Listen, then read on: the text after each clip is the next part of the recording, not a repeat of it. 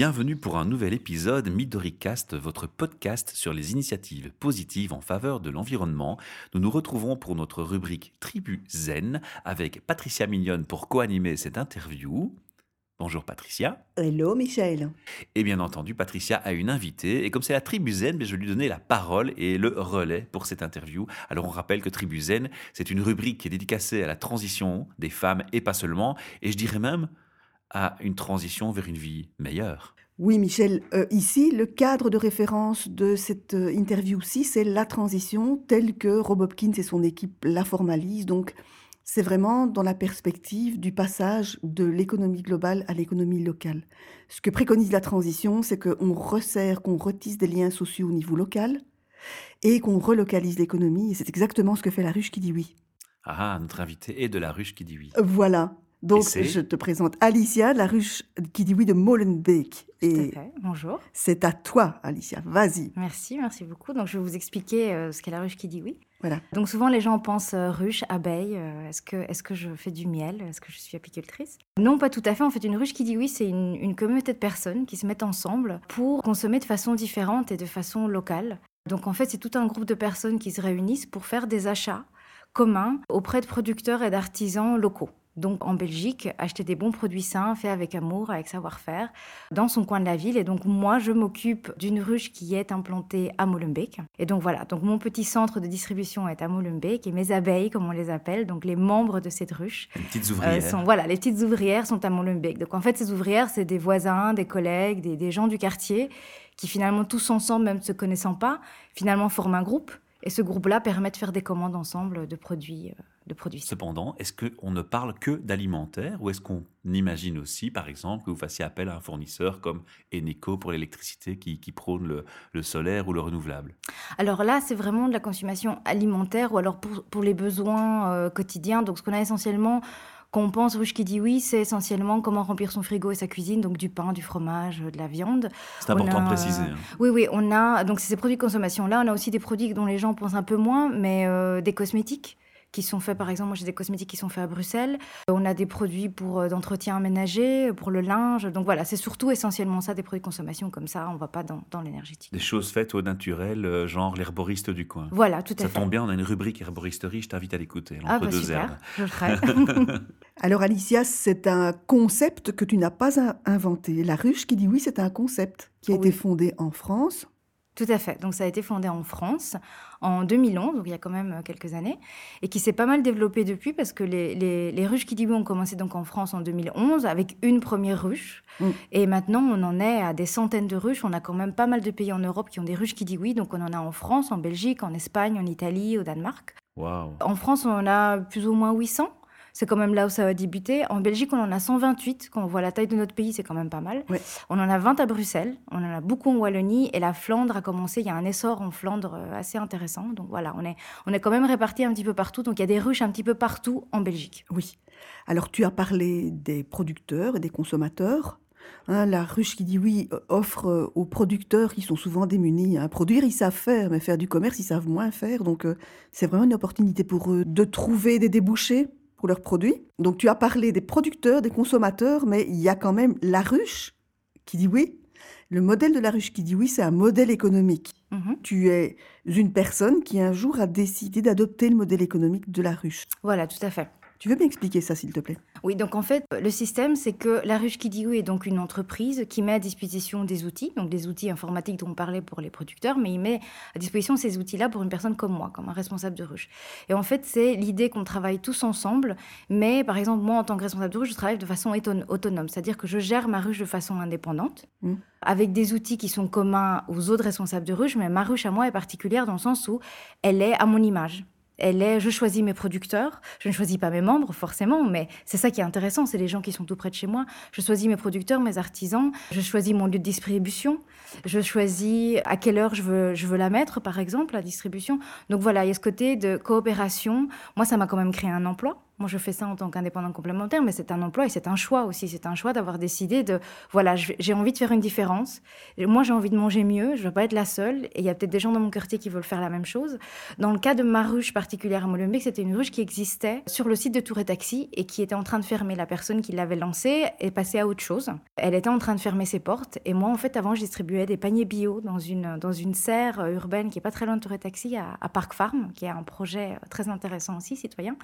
Et donc, j'étais bénévole là et je distribuais des paniers bio. Et puis, on a créé un petit marché avec d'autres citoyens, d'autres bénévoles, on s'est dit, ben, nous, à Molenbeek, on n'a pas des bons marchés bio, c'est toujours dans certains quartiers, nous, on n'a rien. Ben, si personne veut le faire pour nous, on va le faire. Et en fait, c'est parti de ça. Et la ruche, c'est un peu ça aussi. Elle était en train de fermer, quelqu'un m'a dit, tu, tu veux pas regarder? Et puis j'ai reprise la ruche, et voilà, c'est parti de ça. D'accord. J'ai une question, et c'est important, je pense, parce qu'on connaît la problématique du bio. Hein. Il y a le bio tel qu'on l'a défini à l'origine, avec une intention précise, et puis est-ce qu'on en fait maintenant? Mhm. Quelle est la position de, de la ruche qui, lui, quand on parle bio, on parle de de, de, produits qui sont vraiment qui ont du sens avec le terme bio par excellence? Alors souvent, la ruche qui dit oui, le concept de la ruche qui dit oui est associé à des produits 100% bio. Alors je ne sais pas d'où ça vient, mais je crois que c'est le fait qu'on explique que justement, venez, vous allez avoir des bons produits de qualité, faits près de chez vous, vous allez rencontrer les gens qui ont fait vos produits. Donc toutes les ruches n'ont pas que des produits bio, 100% bio. Mhm. Mmh. Ce qui est intéressant par contre, c'est que moi, en tant que responsable de ruche, j'ai choisi les producteurs avec qui je travaille. C'est-à-dire que j'ai été les visiter, j'ai été voir leur exploitation, j'ai parlé avec eux de leur méthode de travail. Pour donner un exemple simple, moi j'ai deux maraîchers dans ma ruche. J'ai un maraîcher qui est bio, il a une certification bio. C'est une coopérative maraîchère à Anderlecht. Et j'en ai un autre qui est de Londerzeel. C'est une famille qui, qui, fait ça depuis des années. Eux n'ont pas ce certificat bio qui finalement il faut payer aussi. Ici, ce qu'on appelle en raisonner, c'est-à-dire que quand je vais les voir, ce qu'ils utilisent, tout ce qu'ils utilisent pour, euh, pour nourrir leur terre, des céréales pour retourner la terre de façon naturelle, enfin plein de choses comme tout ça. Finalement, sain. voilà, tout est sain. Il n'y a pas le, il y a pas le cachet, il n'y a Ils pas n'ont le pas le label. Ils n'ont pas le label. Et souvent pour les gens, c'est difficile à comprendre. Moi, j'avais des gens qui venaient chez moi et me disent mais euh, vos carottes, elles sont bio. J'écoutais celle-là non, celle-ci oui. Mais vous savez, ce qui est génial, c'est que la personne qui fait pousser vos carottes, elle est devant vous. Posez-lui toutes les questions que vous ne pouvez jamais poser dans d'autres lieux où vous faites Oui. vos achats d'habitude, ou que vous oserez jamais poser, vous n'êtes pas sûr, revenez la semaine prochaine. Et c'est ça, c'est fantastique. C'est là où je voulais t'amener par ma question, hein, parce que c'est quand on prenait le mot solidarité tantôt et de travail en, en- en petites ouvrières dans une ruche euh, qui fourmille pour, euh, pour s'activer sur une idéologie, un concept, c'est important de préciser, de définir ce concept. Deuxième partie qui va être dans le préjugé, qui circule sur le bio, c'est souvent le prix. Quand on dit bio, c'est plus cher. Alors, est-ce que justement ici, on va échapper à cet impératif qui s'est mis en place dans le marché ou pas? Alors, le bio est souvent cher ou vu comme cher. Alors, le bio qu'on trouve dans certains lieux d'achat beaucoup plus grands et beaucoup plus communs pour tous, ce bio, si, vous regardez, je prends l'exemple des pommes par exemple. Moi, j'ai fait une étude sur les pommes. J'ai été voir les pommes qu'il y avait dans un endroit où je faisais mes achats. Il y avait 12 types de pommes différents à une période de l'année. Sur les 12, 11 étaient emballés dans un carton et avec un plastique qui n'était pas recyclable. Et quand j'ai retourné l'étiquette, il y avait une sorte de pomme qui venait de Belgique, qui étaient les, les pommes en vrac, les seules, avec un petit autocollant sur chaque pomme quand même, pour être sûr qu'on sache bien que voilà. Et tous les autres venaient d'Afrique du Sud, euh, d'Espagne, du Voilà. Brésil. Et on se C'est dit, ce qu'on appelle le faux bio? est-ce qu'on a vraiment besoin? Alors du coup, qu'est-ce qu'il y a? Il y a les les coûts de production, parce que ben, forcément, moins de pesticides, d'autres méthodes de, de travail, on a un rendement au niveau de- du nombre de fruits qu'on a qui est moindre. Euh, L'empreinte carbone pour le et transport. l'empreinte carbone du, du transport, il faut payer ses camions, il faut payer les personnes qui, qui, qui conduisent ces camions, il faut les stocker, il faut payer tous les emballages. Quand même, on dit que plus ou moins 10% de ce qu'on paye, c'est l'emballage. Donc on achète en vrac, c'est moins cher parce qu'il n'y a juste pas d'emballage. Voilà, c'est aussi simple que ça. Donc voilà, il y a cette idée. Et c'est intéressant comme question parce que moi, j'ai eu la chance d'avoir une étudiante qui, à l'année passée quand j'ai commencé avec moi. Et elle était étudiante, elle a fait son travail de fin d'études sur la ruche qui dit oui, sur le concept. euh, Mm. Donc j'étais quand même face à une personne qui, une fois par semaine, me posait des questions quand même bien corsées. Challenge. Et oui, et c'était fantastique parce qu'il y a des choses où moi, je me suis pas posé peut-être ces questions ou pas dans ce sens-là. Et elle a fait une étude de marché. Est-ce que la ruche qui dit oui de Molenbeek est chère par rapport au quartier? C'est- Moi, je suis dans le quartier maritime, qui est quand même un des quartiers les plus pauvres de Molenbeek. Voilà, j'ai voulu la garder plus ou moins dans le quartier où elle était. Et c'est aussi un quartier où moi je travaillais, où je passe beaucoup de temps. Et je me dis, mais il n'y a pas de raison que les quartiers qui sont dits les plus pauvres d'après les statistiques n'aient pas le droit de manger aussi des produits bons. Il y a d'avoir des gens qui ont envie de bien manger aussi. J'adore entendre ce que tu Donc c'est facile de dire ah oui mais là personne t'achètera tes produits, ça sert à rien de t'implanter là. Mais si on, s'ils sont pas accessibles, on ne saura jamais. Donc il y a une chance d'un peu se casser la figure. Mais voilà, moi ça fait euh, plus d'un an, un an et demi que je suis là et j'ai 40 familles qui viennent toutes les semaines, donc euh, c'est fantastique. Et en fait elle a fait une comparaison avec produits égaux, c'est-à-dire produits soit de bio, soit d'agriculture raisonnée, Mm. produits en Belgique. Et en fait on était beaucoup moins cher. On était beaucoup moins cher à produits équivalents que d'autres supermarchés ou hypermarchés ou d'autres chaînes euh, allemandes qu'on connaît qui font aussi des prix très intéressants. Donc voilà, donc, euh, et moi j'ai les gens qui viennent, j'ai des gens qui passent la porte des fois, qui ont fait une commande et qui me commandent quasiment rien. Ils me commandent 6 œufs et un paquet de pommes de terre. Et il y a des gens où je me dis, même moi, avec des préjugés, je me dis, cette personne-là, je vais plus jamais la revoir. Elle va se dire, oh, c'est trop cher. hein. Et ils reviennent, ils me disent, c'est les meilleures pommes de terre que j'ai jamais mangées. Mais bien sûr. Et en fait, elles goûter sont pas plus chères qu'ailleurs, elles Mais tiennent beaucoup sûr. plus longtemps. Et ça me fait, ça me fait vraiment plaisir parce que bah, elles me le disent à moi et elles le disent à l'agriculteur qui est devant eux, qui a passé son temps à, à ramasser ces pommes de terre finalement. Alors, ce qu'il y a de précieux, justement, dans cet euh, environnement global, euh, économique global, où les gens se sentent fréquemment trahis, hein, se sentent manipulés, mais qu'est-ce qu'on nous fait bouffer, etc. L'avantage des ruches, pas seulement des ruches, bien entendu, hein, des, des circuits courts en général, Mhm. quoi, c'est que ce sont les producteurs qui viennent donner, qui viennent vendre, en fait. hein. Oui, tout à fait. Alors, c'est pas le cas dans tous les circuits courts, mais une des particularités de la ruche qui dit oui, c'est ça. C'est vraiment le côté créer une communauté. Donc, en fait, la façon dont ça se passe, c'est que vous rejoignez un site web, vous vous inscrivez, vous cherchez une ruche qui est la plus proche de chez vous. On peut s'inscrire à trois ruches. La raison pour laquelle on peut s'inscrire à trois ruches, c'est parce que vous travaillez peut-être à un endroit de la ville, vous vivez à un autre, et peut-être que votre conjoint bah, vit dans un autre coin aussi, et peut-être qu'un jour, vous avez plus de facilité à aller chez un endroit ou l'autre. Donc, voilà. On a de la famille quelque part. Voilà, tout à fait. Moi, j'ai par exemple des, des personnes, c'est des grands-parents, ils viennent voir leur petit-fils tous les vendredis. Eux, ils habitent de l'autre côté de Bruxelles, mais comme ils sont quand même là tous les vendredis, ben, en fait, ils viennent quand même acheter à Molenbeek alors qu'ils ne vivent pas du tout à Molenbeek. Mhm. C'est un très bon exemple. Et donc, en fait, on rejoint une ruche, on voit un catalogue de produits qu'on choisit et ensuite, on, on ne se fait pas livrer. Donc, c'est pas une question d'être dans son salon et de ticker dans des petites boîtes avec des produits et puis quelqu'un vient nous livrer. Euh, Non, non, on vient chercher ces produits et ça, c'est une fois par semaine. Chez moi, c'est le vendredi soir de 5h à 7h. Et la particularité, c'est que le jour où les membres, donc les abeilles, viennent chercher leurs produits, ils peuvent rencontrer plein de personnes. Voilà. Ils peuvent rencontrer le responsable de ruche, la personne qui leur envoie les mots doux pendant la semaine. J'essaye de pas trop les spammer avec les emails. mais Enfin voilà. Mais c'est quand même pas mal parce que c'est quand même moi qui, qui leur présente des nouveaux des artisans, des nouveaux producteurs. Il y a une question de confiance. Ils se rencontrent entre eux. Moi, je suis dans un centre communautaire. C'est super sympa de voir des gens qui disent Mais ça fait euh, six mois qu'on ne s'est pas vu. Et c'est des fois, c'est des gens qui habitent en face des autres. J'ai des voisins qui viennent ensemble, qui viennent aider le voisin d'en face qui est à mobilité réduite à porter ses courses. Et puis, ils viennent rencontrer essentiellement les producteurs. Et ça, c'est fantastique. Moi, le nombre de fois que j'ai été dans des lieux, des lieux où on fait ses achats et que, en fait, la seule personne avec qui je peux parler, c'est la caissière et elle n'a Oui. pas le temps, elle n'a pas envie, à et je la comprends. Et moi, j'étais frustrée. Donc, il y a après les, les magasins bio et les choses comme ça. Et là, en fait, on a vraiment ces producteurs en face de soi. On peut Mm. poser toutes les questions qu'on veut. On peut partager ses états d'âme, on peut partager ses coups de cœur et on peut aussi partager ses, ses coups de gueule. Oui. Moi, j'ai des gens qui me disent bah, euh, ma soupe, c'était un litre, mais j'avais 850. euh, Attention. et, et voilà, et en même temps, je- pourquoi pas? Moi, je me dis, c'est bien, moi, j'ai jamais pu faire ça dans d'autres endroits. Donc Oui. voilà, après, on, on parle, on s'explique, on explique les choses, c'est assez Oui. agréable. On revient à renouer du contact. Oui. Oui. tout à fait. Ah oui. Euh, alors, je vais me mettre maintenant dans la position de quelqu'un qui veut créer sa ruche. Mhm. J'ai compris que j'allais avoir à ma disposition, j'allais pas devoir faire appel à un webmaster qui va me fabriquer un site internet et que je comprends pas comment ça marche et que Mhm. je sais pas quelle fonctionnalité faut installer. Il y a un modèle qui existe il y a une- et, et qu'on va implémenter pour moi. Voilà, tout à fait. Donc l'idée qu'en France, il y a un système informatique qui a été créé, qu'on puisse réutiliser, c'est ça. La ruche qui dit oui a un système qui existe. Donc c'est un site web Oui. avec euh, des outils de paiement, etc. Donc on parlait par exemple que les gens commandent en ligne et viennent chercher leurs courses. Oui. En fait, vous commandez en ligne et vous payez en ligne. Il n'y a pas d'échange monétaire euh, sur le moment même. C'est vraiment un petit, comme un petit marché où on vient juste chercher ses courses. Voilà. Mm. Du coup, ça laisse beaucoup la place à l'échange, à la papote entre les gens. Et en fait, le site web existe donc. Et en tant que responsable de ruche, on doit d'abord voir s'il n'y a pas des ruches trop près de chez nous. Oui. Parce que du coup, ça sert à rien de se saboter les uns des autres. D'accord. Des ruches pas trop près de chez nous. Et ensuite, on doit rechercher des producteurs et des artisans qui voudraient travailler avec nous. Ah, tu dois les chercher. Voilà. Ils ne te sont pas fournis. Alors, il y a sur le site toute une liste de producteurs qui sont déjà dans le réseau. Oui. Alors, je peux simplement en contacter certains et leur dire voilà, moi, je, je me lance dans cette aventure. J'aimerais beaucoup travailler avec vous. Est-ce que c'est possible? Ce qui est ça, sympa sur le site, c'est qu'on voit déjà les jours où ils travaillent, ils, ils livrent d'autres ruches. Donc, par exemple, moi, ma ruche était le vendredi. J'ai eu beaucoup de chance parce que quasiment toutes les ruches sont les jeudis.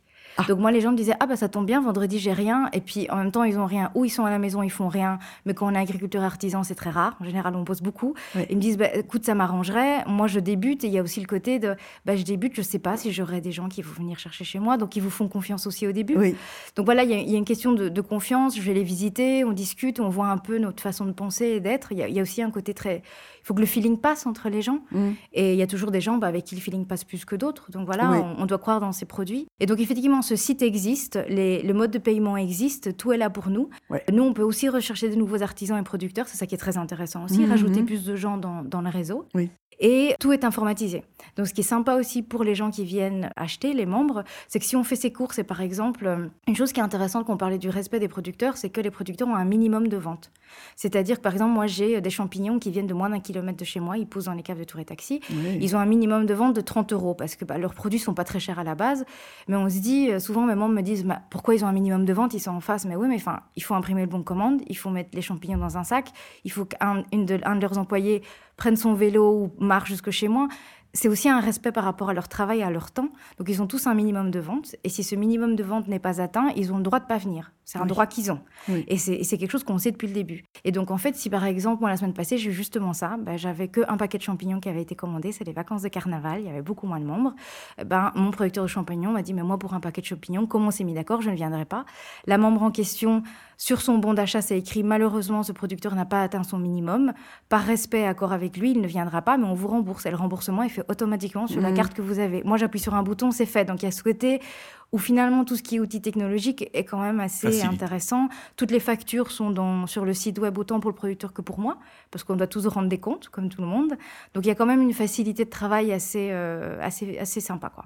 C'était intéressant parce que c'est pas c'est pas un modèle à la baba cool quoi. C'est vraiment un modèle professionnel tout à fait sérieux. Il faut quand même être structuré. Il y a quand même une gestion. Moi, je dirais pas que je, je gère des ventes parce que les gens achètent ce qu'ils veulent et ce qu'ils ont besoin. Moi, j'ai toujours aux gens achetez ce que vous avez besoin, achetez pas trop. Enfin, c'est pas le fait. Des fois, moi, j'ai des gens qui viennent me voir, ils me disent mais j'ai acheté que des œufs, quoi. Mais c'est pas grave. Enfin, le but c'est pas de vous faire surconsommer. C'est ça. C'est justement ça aller à l'encontre de ça. Achetez ce que vous avez besoin, goûtez certaines choses.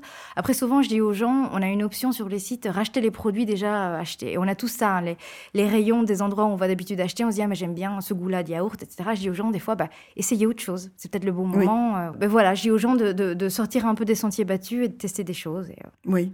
Une question que j'avais aussi, c'est est-ce que les ruches entre elles collaborent ensemble Autre le fait qu'on puisse en sélectionner plusieurs et aller euh, chez l'une ou chez l'autre se fournir? Alors c'est une question très intéressante parce que y a des événements qui se font entre, entre, vous? Tout à fait. Donc les producteurs et les ruches travaillent ensemble.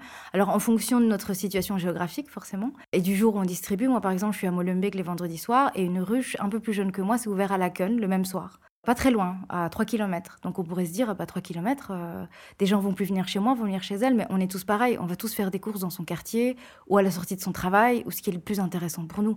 On va pas traverser tout Bruxelles pour aller acheter euh, des poireaux. Et donc finalement, elle, elle a des gens dans son quartier, moi j'ai des gens dans le quartier où je suis. On travaille ensemble dans le sens où on mutualise les producteurs, par exemple. Mmh. Donc moi j'ai mon maraîcher qui vient chez moi et qui vient chez elle le même soir.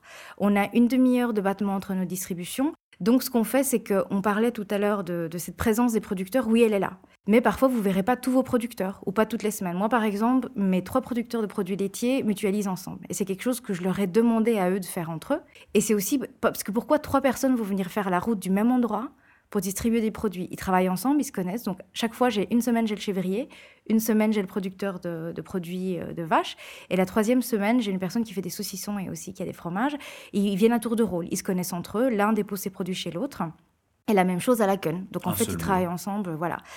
Ça, ça, mmh. crée, ça permet de créer du travail aussi pour d'autres personnes parce que le temps qu'ils viennent pas passer chez vous à la distribution, bah, ils sont chez eux à travailler. Puis c'est plus écologique aussi. C'est plus écologique. Ça fait de l'emploi aussi. Ça crée. Nous, on a des bénévoles, par exemple, à la ruche. Moi, j'ai été obligée d'avoir des bénévoles parce que c'est beaucoup de travail le soir même de distribution.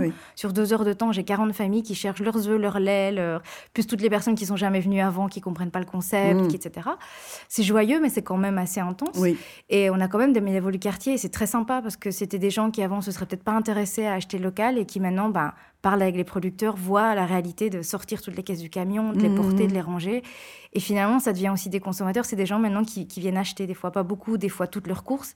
Mais je trouve ça fantastique de pouvoir un peu changer les mentalités des gens sans sans les forcer, quoi. C'est plutôt de leur montrer, de leur donner la main, dire ben viens avec moi, euh, partage cette aventure avec moi, et puis ils disent mais en fait c'est, en fait c'est super ce que tu fais et j'ai envie de continuer à participer. J'ai envie de dire la même chose. Euh, Alicia, je vais euh, rester dans le point de vue où j'ai l'intention d'ouvrir une, une ruche qui dit oui. Mhm. Alors toi, tu as dit que tout à l'heure que tu étais dans la ruche qui dit oui à titre d'indépendante, à titre complémentaire. Donc tu as un Complémentaire, boulot oui. principal. Mhm. Je peux te demander ton revenu Alors mon revenu avec la ruche est pas énorme, hein.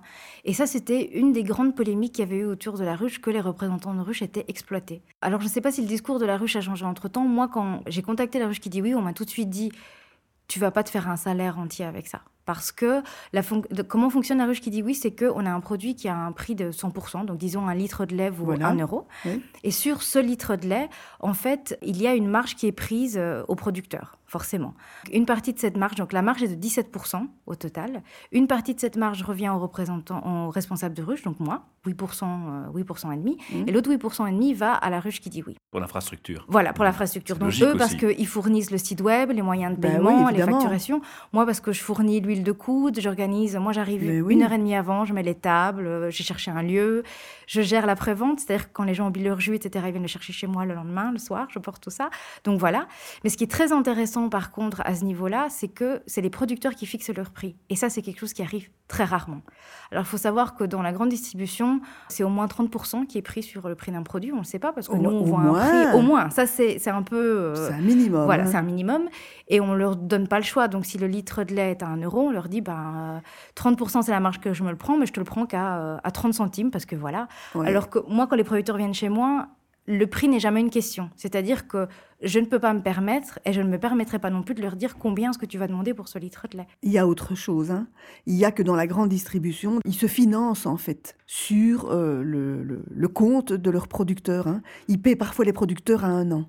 Ah oui, non, c'est euh, Oui. fou. Ici, par exemple, on a donc les distributions et les ventes sont faites semaine en semaine. Donc ma ruche, par exemple, elle est toutes les semaines. Il y a des ruches tous les 15 jours, ça dépend des lieux. Et donc en fait, ce qui se passe, c'est que vous pouvez passer commande du jeudi, moi j'ouvre les jeudis. Donc du jeudi après-midi jusqu'au mercredi minuit. Alors officiellement, c'est jusqu'au mercredi 2h30 du matin. C'est un système informatique. Hein. C'est Oui. pas moi qui Ouais. l'instaure comme ça. En même temps, pour les insomniaques, c'est très sympa. Comme moi, moi j'oublie toujours de passer ma commande, je la passe très tard. hein. Et en fait, les gens passent commande. Et ensuite, je laisse 48 heures aux gens après la distribution. Donc, euh, on commande jusque mercredi. Le jeudi, je parle avec mes producteurs. Je sais pas, moi, il y a des gens, moi, jeudi passé, j'avais euh, ma productrice saucisson. Elle me dit, bah, ma voiture euh, est foutue, je suis au garage. Je sais pas comment je vais faire pour te livrer. Donc, il y a toujours un peu ces aléas. On s'est arrangé avec quelqu'un d'autre, mais il y a ça. Oui. Et le vendredi, c'est la distribution. Donc, les personnes viennent chercher leurs produits. Et ensuite, j'ai 48 heures. Je laisse passer le samedi et le dimanche pour avoir des retours des gens. Donc, des retours des producteurs et des retours des consommateurs. Une personne qui me dit, ben, mon litre de soupe, euh, en fait, c'était 850 millilitres, je suis pas contente, j'aimerais un remboursement, ou euh, ma soupe était pas conforme à ce que j'avais acheté, ou euh, je me suis rendu compte qu'en fait, au lieu de prendre un paquet de champignons, j'en ai pris deux, j'ai pris celle de quelqu'un d'autre. Du coup, je, con- de quelqu'un d'autre, elle me dit, ah, j'avais pas remarqué, j'avais pas reçu mes champignons, donc j'ai deux jours pour un peu réajuster. Et le lundi matin, je clôture ma vente, c'est-à-dire que le lundi matin, tous les paiements sont partis. Donc on sait quel jour euh, on fait ça, mais en même temps, ça veut dire que les producteurs sont payés dans des délais raisonnables et ils savent très bien ce qu'ils vont être payés. De la même façon, dont ils se déplacent pas pour rien. Donc s'ils n'ont pas atteint leur minimum, ils ne se déplacent pas. Oui. Ils ont le droit. Après moi, souvent, ils me disent Alicia, je viens de te déposer les produits quand même, mais je reste pas, par exemple. Ou alors, bah écoute, je viens quand même. Tu es très près du minimum. Ça dépend de où ils sont à Bruxelles ou en Belgique. Ça Et de dépend leur volonté. leur volonté, ça dépend du feeling qu'on a entre nous aussi. Et on se donne quand même beaucoup de coups de main parce que, euh, bah voilà, on n'est pas tous toujours disponibles, on a bah, des familles, il se passe des choses. Et euh, moi, ça arrive qu'on m'appelle et qu'on me dise Alicia, je suis désolée, mais euh, je peux pas être là. Est-ce que euh, le fromager pourrait distribuer pour moi? Et quand, quand la personne vient, on lui dit bah, Désolé, votre chocolatier n'est pas là cette semaine parce que son fils est malade. Et les gens comprennent parce qu'eux-mêmes viennent de devoir courir parce que leur fils était malade. Et donc voilà, il y a un côté très, très humain qui manque quand même pas mal quand on va faire ses courses. Et moi, c'est la partie qui me, qui me, qui m'intéresse le plus. quoi. Ah oui, j'adore ça. Alors Alicia, je vais quand même insister. Je t'avais Mhm. tapé sur le clou. Tu m'as pas dit combien tu gagnais. hein. Ah, pardon. Alors, dans ma ruche, donc, je fais, c'est 8% et demi des ventes. Et moi, là, j'en suis plus ou moins à 150 euros, 100, 100 entre 100 et 200 euros par semaine. Par semaine. coup. Voilà. Ok. Alors, moi, je suis soumise à la TVA, donc euh, voilà, je dois repayer une partie. Donc, c'est quand même pas avec ça que qu'on fait, on fait tout tourner. Non. En même temps, moi, je, oui, je suis très contente parce que moi, je mange à ma faim toutes les semaines. Voilà. Moi, je fais mes courses que à la ruche. Donc, déjà, Oui. moi, je, je suis coach zéro déchet. Je suis dans plein d'autres projets. Bien.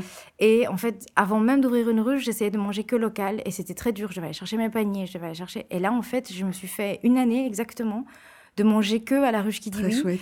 Et en fait, il y a très peu de choses que aller chercher au magasin. Ben, mes agrumes, maintenant, je suis dans un projet d'agrumes solidaires avec quelqu'un Ouais. du quartier, donc j'ai même plus besoin de faire ça.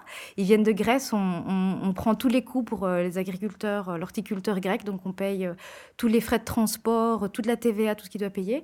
Donc ça veut dire que mes membres ben, ont des agrumes qui viennent pas de la ruche, mais tant pis, on est Mm. d'un projet du quartier. Oui. Et, et en fait, c'est c'est faisable de manger local et, et solidaire. Et, et je trouve que le fait que les producteurs fixent leur prix, c'est fantastique. Quoi. Ouais, c'est vraiment. clairement. Alors Alicia, la toute dernière question, c'est ben maintenant tu m'as vraiment convaincue, j'ai l'intention d'ouvrir une ruche. bah, super. Où est-ce que je m'adresse? Ah bah, si tu vas sur le site de la ruche qui dit oui.be, tu peux Ouais. faire plusieurs choses. Tu peux soit décider d'ouvrir une ruche, donc Yes. tu appuies sur un bouton en haut à gauche en disant voilà, j'aimerais créer une ruche. Et il y a un peu des explications euh, de comment tu fais. Tu peux aussi t'inscrire à une ruche pour aller en tester une dans ton quartier. Oui. Ou si tu es producteur ou artisan, tu peux dire j'aimerais fournir une ruche. Donc voilà, c'est assez facile. hein. Et à Bruxelles, on a un petit bureau de la ruche Mama. On appelle ça la ruche Mama, c'est la ruche mère. Ils sont pas beaucoup, ils sont quelques employés, ils sont dans le centre-ville, ils sont très accessibles, un coup de fil. Et comme on parlait avant, est-ce que les ruches travaillent ensemble? Nous, en tant que responsables de ruche, on bosse beaucoup ensemble. Ne serait-ce que pour, euh, bah voilà, j'ai pas de confiture. Est-ce que tu connais quelqu'un en qui tu as confiance, que tu connais? On dit, bah oui, cette personne-là, elle est bien, mais par contre, à mon avis, elle pourra pas se déplacer de son côté de la ville, ou elle pourra pas venir chez toi le vendredi parce que son fils va au violon le vendredi, parce qu'on connaît la vie des gens. C'est quand même très intime comme concept parce que moi, je trouve que connaître le contenu d'un frigo de quelqu'un, de ses armoires, il n'y a pas plus intime. Et du coup, moi, je connais les goûts des, des gens qui viennent chez moi. Donc, quand il y a un nouveau chocolat qui est sorti, je sais que je dis à Paul, euh, est-ce que tu as essayé le nouveau praliné Euh, Donc voilà, il y a un côté très, Très euh, chouette. très chouette et très, euh, très proche. Donc voilà. Super. Sur le site de la ruche, il y aura euh, toutes les réponses. Quelle aventure humaine. C'est super Ouais. rafraîchissant d'entendre ce genre de choses. Vraiment chouette. Merci Alicia. Ben, merci de Heureusement que vous existez. Alors, tu as donné l'adresse du site? C'est la simplement. Et voilà. Et ma ruche de Molenbeek, en fait, c'est très facile à, à trouver sur Facebook ou Instagram, c'est ruche Molenbeek. Et voilà, je partage des photos de mes recettes, euh, je teste tous les, tous les produits que j'achète moi-même, les farines, etc. Et je donne des petites recettes. J'ai vécu à l'étranger très longtemps et j'adore cuisiner. Donc j'ai une flopée de recettes et toutes mes visites sont dessus aussi. Donc euh, les photos euh, des producteurs, des artisans et tout ça. Pour, pour donner vraiment, pour emmener finalement mes abeilles avec moi quand je pars. Bon, je pars bah, on visite. espère que nos auditeurs vont être stimulés, motivés, qui C'est vont, du concret. qui vont hein. réagir là. Il y a du- vraiment du concret, des choses à faire intéressantes. Merci. Oh yeah. À Merci. bientôt. hein. À Au bientôt. revoir. Au revoir.